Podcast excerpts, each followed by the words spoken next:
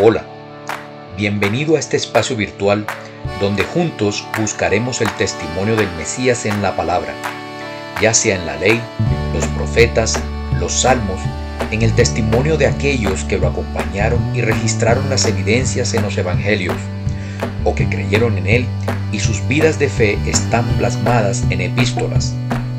Ven y escúchanos cuando vayas camino al lugar donde laboras o estudias, o de regreso a casa, cuando estés organizando tu hogar o simplemente tomándote un café.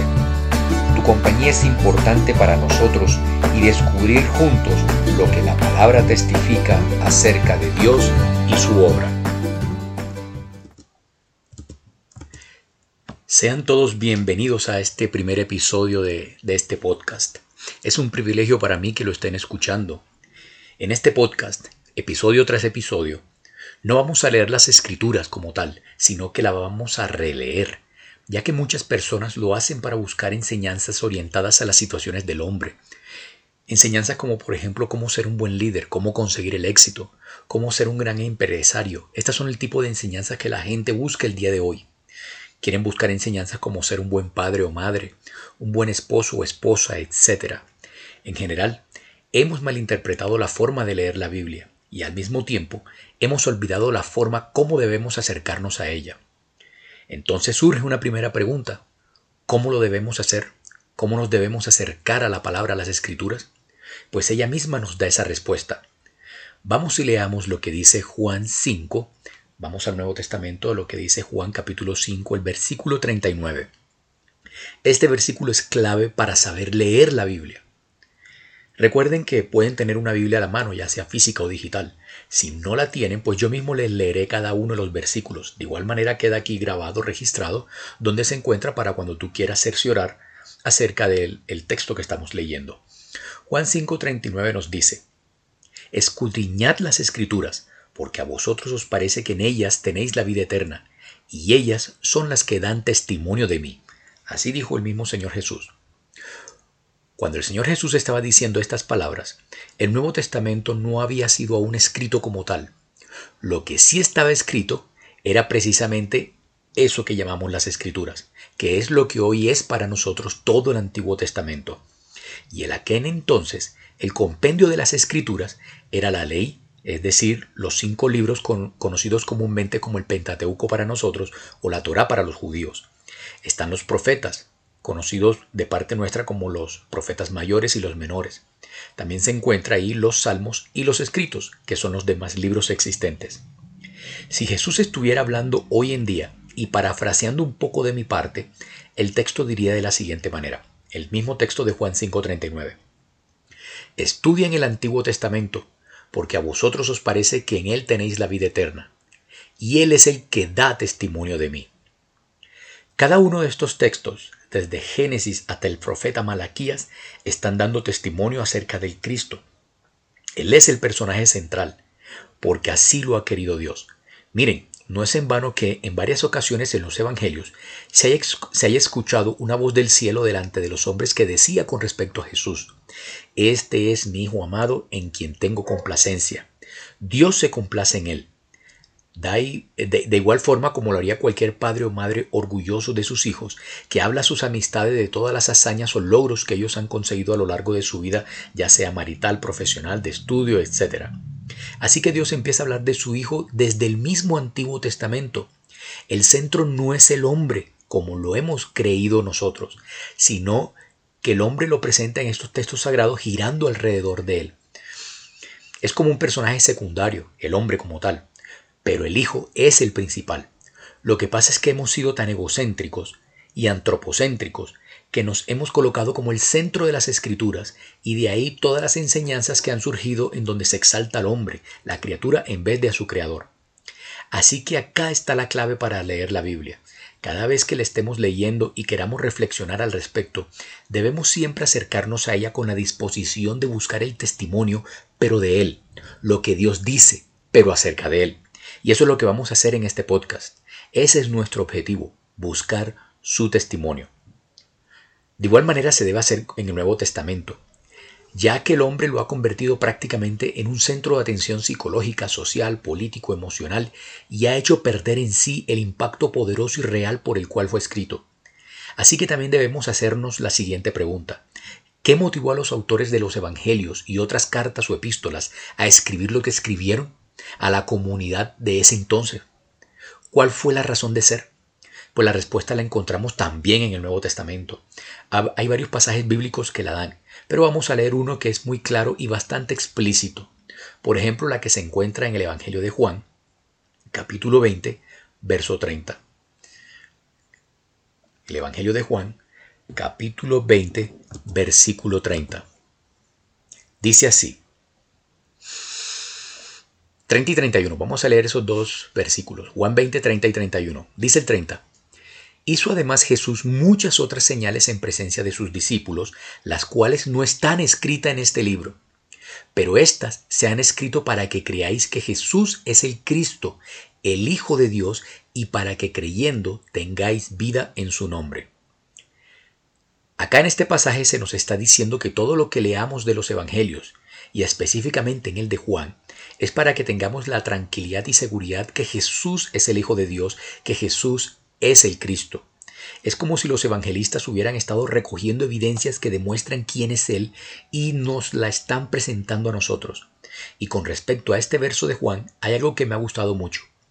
Los manuscritos más antiguos que se han encontrado con respecto a este pasaje del Evangelio de Juan, no dicen que, de la siguiente manera, no dicen que, entre comillas, para que creáis que Jesús es el Cristo, sino que dicen lo siguiente, para que creáis que el Cristo es Jesús. Dirán ustedes, pero solo por cambiar el orden de las palabras. Correcto. Cambiando el orden hay un mayor impacto a los oídos de las personas cuando escucharon estas palabras ya que en aquel entonces, en esa Palestina bajo el yugo del Imperio Romano, la gente estaba esperando al Cristo, lo anhelaban fervientemente. Cuando de pronto llega un hombre haciendo milagros, y no cualquier tipo de milagros, sino aquellos que decía el Antiguo Testamento que, que iban a ser realizados por parte de Dios, estos milagros ya estaban profetizados que se iban a realizar. Y algunos de los discípulos de ese hombre, al ver toda la evidencia, no dudaron en decir que ese Cristo es Jesús. Y esto no lo hizo el autor de Juan únicamente. Este también fue el propósito de Mateo, de Marcos, de Lucas. Ellos registraron las evidencias que el Cristo, el Mesías esperado, es Jesús. Es como si ellos nos estuvieran convenciendo en cada una de sus versiones que el Cristo es Él. De igual manera buscaba hacerse con los demás textos del Nuevo Testamento, demostrar que el Cristo es Jesús. Así que cada vez que leamos, ya sea el Antiguo o el Nuevo Testamento, debemos tener una actitud no egoísta y no, poner, y no ponernos en el centro de las Escrituras, sino poner en el centro a Él, a ese Cristo. Debemos buscar es su testimonio y también entender las evidencias presentadas que confirman quién es Él.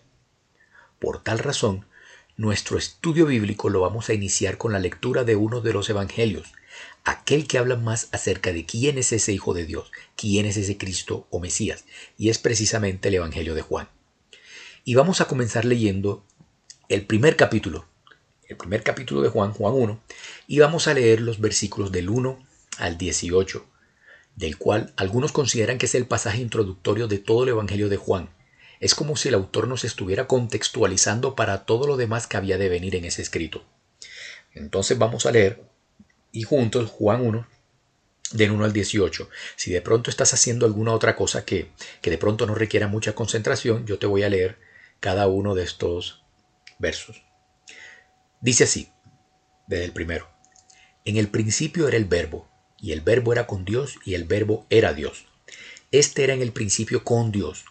Todas las cosas por Él fueron hechas, y sin Él nada de lo que ha sido hecho fue hecho. En Él estaba la vida, y la vida era la luz de los hombres. La luz en las tinieblas resplandece, y las tinieblas no prevalecieron contra ella. Hubo un hombre enviado de Dios, el cual se llamaba Juan. Este vino por testimonio, para que diese testimonio de la luz, a fin de que todos creyesen por él. No era él la luz, sino para que diese testimonio de la luz. Aquella luz verdadera que alumbra a todo hombre venía a este mundo. En el mundo estaba y el mundo por él fue hecho, pero el mundo no le conoció. A lo suyo vino y los suyos no le recibieron. Mas a todos los que le recibieron, a los que creen en su nombre, les dio potestad de ser hechos hijos de Dios, los cuales no son engendrados de sangre, ni de voluntad de carne, ni de voluntad de varón, sino de Dios. Y aquel verbo fue hecho carne, y habitó entre nosotros, y vimos su gloria, gloria como del unigénito del Padre, lleno de gracia y de verdad. Juan dio testimonio de él, y clamó diciendo, Este es de quien yo decía, el que viene después de mí es antes de mí porque era primero que yo porque de su plenitud tomamos todos, y gracia sobre gracia, pues la ley por medio de Moisés fue dada, pero la gracia y la verdad vinieron por medio de Jesucristo. A Dios nadie le vio jamás. El unigénito Hijo, que está en el seno del Padre, Él le ha dado a conocer. Como ya nos dimos cuenta, el centro, el personaje principal en este pasaje que introduce a todo el Evangelio de Juan, es Jesús. Nosotros vamos a estudiar cada uno de estos versos a medida que vayamos avanzando, y tal vez demoremos más tiempo con uno de ellos que con otros, pero no importa, tomaremos el tiempo necesario para hacerlo. De pronto, habrá versículos donde se nos escapen cosas, pero eso es normal. Nuestro tiempo de vida humana, no es suficiente para conocer en pleno todo lo que se refiere a Dios.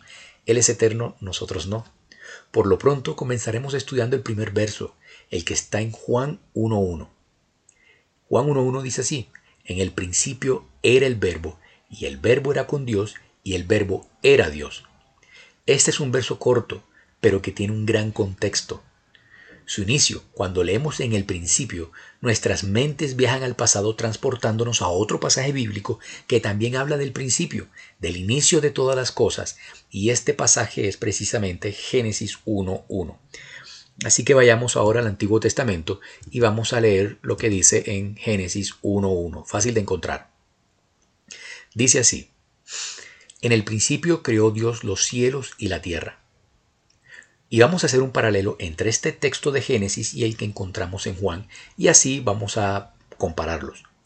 En el de Génesis vemos la introducción que dice que fue Dios quien creó los cielos y la tierra, al parecer como si lo hubiera hecho solo, sin la, sin la compañía de alguien. Pero en el texto de Juan se dice que en ese principio el verbo era con Dios y en otras versiones bíblicas dice que el verbo estaba con Dios. Podríamos ver acá una aparente contradicción en Génesis, en el que aparentemente estaba solo Dios, con el de Juan, una contradicción entre los versos, en donde también estaba el verbo. Pero en la Biblia no hay contradicciones. Ella misma se explica, ya que el verso de Juan remata afirmando que precisamente ese verbo es Dios. De hecho, en el verso 3 del pasaje de Juan se confirma que fue por Él que todas las cosas fueron creadas. Entendamos un poco mejor esto. En otras versiones bíblicas, como por ejemplo la nueva versión internacional, dice para este mismo versículo, en vez de en el principio era el verbo, dice en el principio ya existía el verbo. ¿Y por qué existía ya el verbo? Pues porque el verbo es precisamente por eso, porque el verbo es Dios, es la misma esencia, la misma sustancia. Más adelante, en Juan 1.14, lo podemos leer incluso, se afirma que hubo una separación de ella, de esa esencia como tal. Dice Juan 1.14, y aquel verbo fue hecho carne y habitó entre nosotros. Ese verbo eterno, por ser Dios, se hizo como uno de nosotros y cuando tomó nuestra semejanza, el nombre que Dios mismo le colocó fue el de Jesús. Ese verbo es Jesús. Tal vez para algunos de nosotros no nos parece la gran cosa lo que hemos leído de Juan, pero para el evangelista sí lo era. Este Jesús, siendo verbo, siendo el verbo, estaba creando las cosas desde el principio, ya existía desde el principio, estaba incluso desde antes de la fundación de todas las cosas porque es eterno, porque ese verbo es Dios y Dios es eterno. Y lo que vio Juan en Jesús había impactado su vida entera. Ahora vamos a hablar de una palabra que se menciona explícitamente en ese pasaje de Juan 1.1 y que también se nombra en el verso 14 y en otros dos o tres versos más en otros libros del Nuevo Testamento y nada más. Y esa palabra es la palabra verbo. Son unas cuantas veces solamente la que está escrita esta palabra en el Nuevo Testamento. Y lo primero que se nos pasa por la cabeza cuando la escuchamos son las clases de español o lengua castellana en la que nos enseñaron al respecto, que es aquello que expresa una acción. Yo como es la acción de comer, yo corro es la acción de correr, tú lees es la acción de leer, etc. Pero este no es el significado de verbo en el contexto del Nuevo Testamento. Por otro lado, como la palabra verbo viene realmente de la palabra griega logos, Y este logos lo hemos escuchado ahora, pero en las clases de filosofía se nos viene a nuestros recuerdos personajes como Heráclito, Platón, etc. Pero tampoco esto está relacionado con lo que es el verbo de las escrituras. Para nuestro castellano, la traducción más exacta de ese verbo, de ese logos, es palabra o también sabiduría. De hecho, en algunas versiones bíblicas, en vez de decir verbo, dice y la palabra estaba con Dios, etcétera, etcétera. También traduce como sabiduría, pero está más relacionado con el significado de palabra. Y no es tampoco lo que entendemos nosotros por palabra, ese conjunto de símbolos o letras que si se organizan de cierta manera nos está representando algo de la realidad o que nos está dando el significado de algo. No, tampoco ese es el significado de verbo, para nada. Aunque logos es la palabra que más se acomodó en la traducción del texto, ese verbo, esa palabra, esa sabiduría, más que un significado, es una persona para los judíos del primer siglo en Palestina. Esa palabra, esa sabiduría estaba personificada. Para el pueblo hebreo de aquel entonces, en las sinagogas, era muy común leer pasajes de la ley, obviamente, y aún se hace hoy en día, también leer textos de los profetas y también de los demás escritos. Así que cuando el Verbo se hizo carne, cuando Jesús estuvo en medio nuestro y muchos del pueblo vieron las señales realizadas por él, lo que vieron fue el cumplimiento de esas palabras leídas sábado tras sábado. Ellos sabían a quién estaban esperando. Y con respecto a esa palabra o sabiduría personificada, leamos un pasaje muy conocido para ellos, pero antes volvámonos a contextualizar con Juan 1.1. Este, este verbo, esta palabra o sabiduría ya existía desde el principio, estaba con Dios y era Dios. No se nos debe olvidar esa característica que al principio ya existía el verbo, estaba con Dios y era Dios.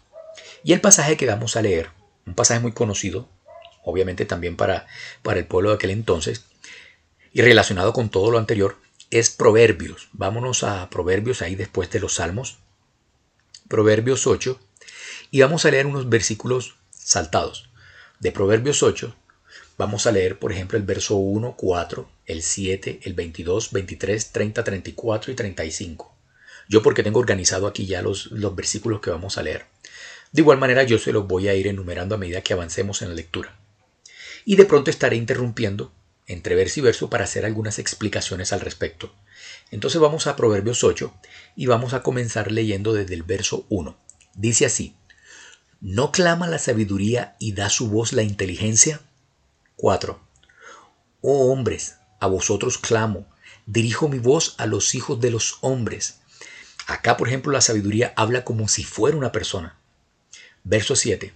Porque mi boca hablará verdad y la impiedad abomina mis labios. Saltemos al 22. Jehová me poseía en el principio, ya de antiguo, antes de sus obras. Aquí interrumpo un poco. Ya la sabiduría, esa palabra misma, estaba desde el principio con Dios e incluso desde antes que, creara, que creara perdón, todas las cosas. Es decir, esa sabiduría estaba demostrando su eternidad. Verso 23. Eternamente tuve el principado desde el principio, antes de la tierra. En este verso se dice que esa sabiduría fue establecida para tener eternamente un gobierno, un principado como tal, un reinado.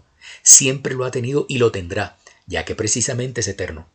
De hecho, cuando se traduce del hebreo las palabras que esa sabiduría fue establecida, entre comillas, fue establecida para gobernar, es decir, la palabra hebrea es nazak, la palabra traducida al español es derramar, derramar un aceite o ungir a un rey.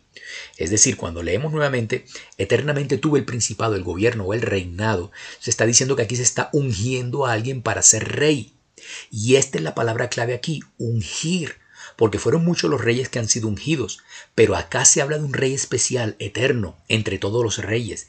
Está el rey, entre todos los ungidos. Está el ungido, no está un ungido, sino el ungido. No está un rey, sino el rey. Esa palabra ungido como tal, el ungido, el especial, el que estaba desde la eternidad ya apartado para gobernar, esta palabra en griego es nada más y nada menos que Cristo. Y Cristo significa eso, ungido. Cristo no significa cruz. Cristo es ungido.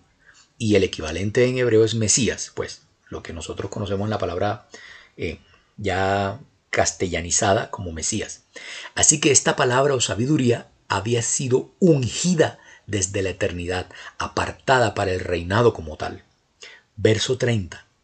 Con él estaba yo ordenándolo todo, y era su delicia de día en día, teniendo solaz delante de él en todo tiempo. Esta sabiduría, el verbo, estaba con Dios ordenando la creación que estaba en caos, porque todo estaba en caos. Recordemos de pronto ese texto de Génesis. Verso 34. Bienaventurado el hombre que me escucha, velando a mis puertas cada día, aguardando a los postes de mis puertas. 35. Porque el que me halle hallará la vida y alcanzará el favor de Jehová. En otras palabras, quien obedezca a esa sabiduría encontrará la vida eterna, obteniendo así la misericordia de Dios.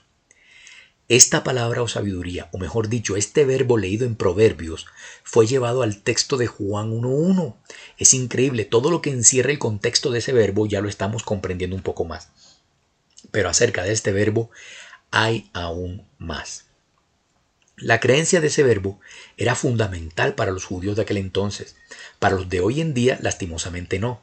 En esos tiempos, como parte de la liturgia en las sinagogas, recordemos eso ya no se hace hoy en día, pero en, esas épocas sí, y como parte de esa liturgia en las sinagogas, era común leer los diferentes textos en hebreo.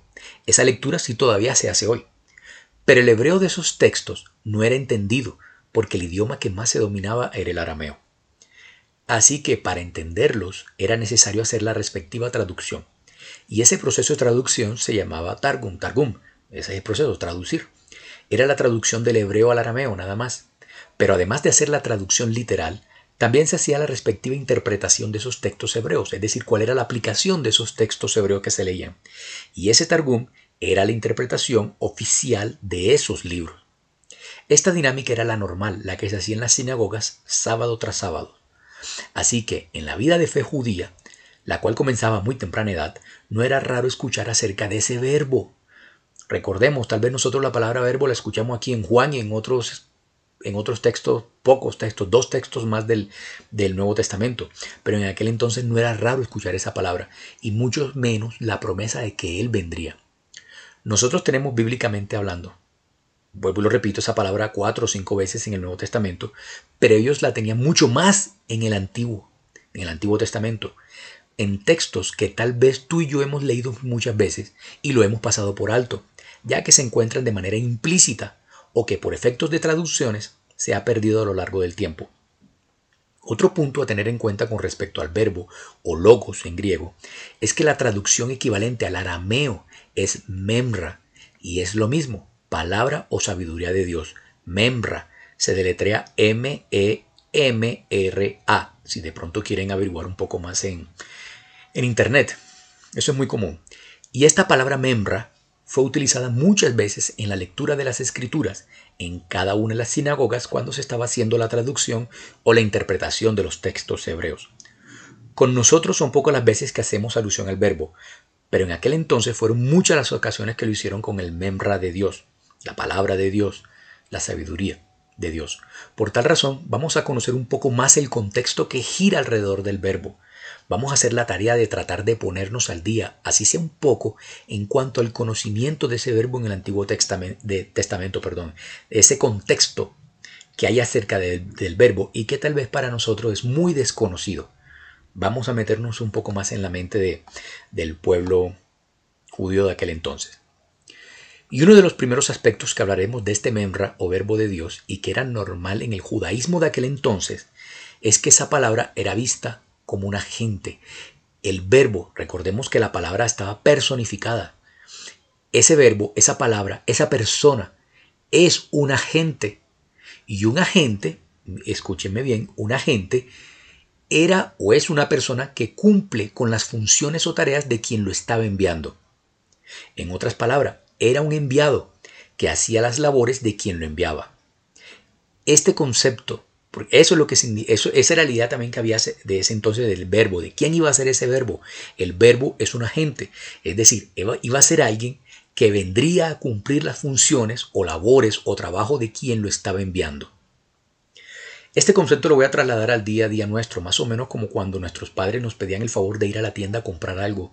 Nos decían que le dijéramos al tendero que yo vengo de parte de mi papá o mamá para comprar tal cosa y el tendero accedía a la petición. Era igual como si nuestros mismos padres estuvieran en la tienda comprando. éramos unos agentes de nuestros padres. Cabe añadir que un principio básico de la agencia, de este proceso de ser agente, es que el enviado está al mismo nivel como aquel que lo envía. Pero ojo aquí, no superior ni mayor, sino al mismo nivel. El enviado estaba al mismo nivel de aquel que lo estaba enviando. Así podemos entender mejor ciertos pasajes de los evangelios. Recordemos, el verbo, esa persona, es vista como un agente, como un enviado. Miremos pasajes de evangelios como por ejemplo el de Lucas 4. Vámonos al Nuevo Testamento y vamos a leer Lucas 4, el versículo 18. Lucas 4, versículo 18, el cual dice, El Espíritu del Señor está sobre mí, por cuanto me ha ungido para dar buenas nuevas a los pobres. Me ha enviado a sanar a los quebrantados de corazón, a pregonar libertad a los cautivos y vista a los ciegos, a poner en libertad a los oprimidos. Jesús fue enviado a. ¿Fue enviado a qué? A dar buenas, buenas, buenas nuevas a los pobres, sanar quebrantados de corazón, pregonar libertad a los cautivos, dar vista a los ciegos, poner en libertad a los oprimidos. Es como si Dios mismo lo estuviera haciendo. Fue enviado Jesús a hacer todas esas cosas que Dios le pidió, como si Dios mismo lo estuviera haciendo. De igual podemos leer, por ejemplo, en Juan 5, vámonos nuevamente al Evangelio de Juan, y vamos a leer Juan 5, el versículo 36. Dice así, Mas yo tengo mayor testimonio que el de Juan, porque las obras que el Padre me dio para que cumpliese, las mismas obras que yo hago, dan testimonio de mí que el Padre me ha enviado. Dios le pide al Hijo ciertas obras o trabajo por hacer, obras que ya estaban preparadas desde el Antiguo Testamento, tal como lo leímos en el texto anterior de Lucas, y que, como Jesús las estaba haciendo o cumpliendo, era una forma de acreditar que el Padre lo había enviado. De hecho, ese texto de Lucas estaba en el Antiguo Testamento, en el profeta Isaías lo había dicho. El Padre envió al Hijo y vemos cómo el principio de agencia se está cumpliendo. Y esta era una de las creencias acerca del verbo, que era un agente enviado por Dios. Busquemos en otro pasaje, ahí mismo en Juan. Vamos a leer Juan capítulo 6, versículo 29. Dice así. Respondió Jesús y les dijo, Esta es la obra de Dios, que creáis en el que Él ha enviado. Jesús estaba afirmando cuál era la obra o trabajo de Dios, el por qué Dios hacía lo que hacía a través del Hijo, y era para que creyésemos que Jesús era el enviado, el verbo prometido y que no tuviéramos temor al respecto. Ahora vamos a ver el principio de agencia, por ejemplo. Vamos ahora ahí mismo en Juan, capítulo 13, versículo 16. Ya vimos a Jesús como enviado, el verbo como agente, pero se está cumpliendo el principio de agencia a través de Jesús también. Génesis 13, 16 dice, Recordemos lo que dice el principio de agencia, que el enviado no es superior a quien lo envía, no es mayor. Dice Juan 13, 16, De cierto, de cierto os digo, el siervo no es mayor que su Señor, ni el enviado es mayor que el que le envió. Por eso es que para Juan le era fácil relacionar a Jesús con el verbo, el verbo como agente, ya que Jesús fue enviado por Dios, mejor dicho, Jesús es el enviado de Dios. Si no conociéramos un poco más acerca del contexto que rodea al significado de lo que es el verbo, habría pasajes bíblicos que pensaríamos estarían sueltos por ahí en el Nuevo Testamento. Pasajes como por ejemplo este, raro, tal como el visto en el debate entre algunos judíos con Jesús, una conversación que tuvieron, una discusión, y que lo podemos leer en Juan capítulo 8, verso 56. Juan 8, 56 dice así, Abraham vuestro padre se gozó de que había de ver mi día, y lo vio y se gozó. Imaginen, Abraham, aproximadamente 1850 años antes de Jesús, se gozó de ver su día y lo mejor de todo es que lo vio y por tanto se gozó. Pero ¿cómo así? Abraham viendo el día de Jesús. Y sí, es cierto. Recordemos que el verbo existía desde antes de la fundación del mundo, desde la eternidad ya era. Pero la pregunta curiosa es, ¿cuándo Abraham vio ese día para que se pudiera gozar? Está en la Biblia el momento ese en el que Abraham vio el día del Cristo y así se pudiera gozar. Pues la respuesta la deberíamos encontrar en el libro de Génesis, ya que es el que más habla acerca de este personaje. Imagínense, Génesis desde el principio de la Biblia. Pero para dar respuesta a tal pregunta, necesitaríamos conocer esas interpretaciones o targum que se hacían del libro de Génesis, pero lo iremos a hacer en el próximo episodio de este podcast. Por ahora, nos interesa saber que ese verbo era visto como agente, cumpliendo el principio de agencia, como aquella persona enviada por otra, para cumplir con ciertas funciones muy específicas y vemos que en Jesús esa obra o trabajo que Dios le pidió que hiciese se cumplió a cabalidad. Lastimosamente estamos acostumbrados a creer que el Cristo es un personaje que apareció de repente en el Nuevo Testamento, ya que en sus primeros libros vemos esa palabra escrita por primera vez, pero eso no es así. Si hemos comprendido lo que se habló el día de hoy, nos damos cuenta que desde la antigüedad ya se estaba hablando de él. Vimos que el mismo Abraham vio el día del Cristo y se gozó, y veremos también que otros pasajes como personajes, perdón, como Adán, Eva, otra vez Abraham, Isaac, Jacob, Moisés, el rey David, Salomón y muchos profetas vieron, aunque de lejos, a ese Cristo, a ese verbo. Este verbo siempre ha existido y por tanto ya estaba en el principio porque este verbo es Dios. Y lo más increíble, este verbo se hizo como uno de nosotros, pero acerca de esto hablaremos en otra ocasión. Queridos oyentes, nuestro tiempo ha terminado por hoy y esperamos que este espacio haya sido de reflexión y crecimiento en el conocimiento de Dios. Deseamos que nos sigas escuchando y que continúes visitándonos en este podcast. Dios te bendiga.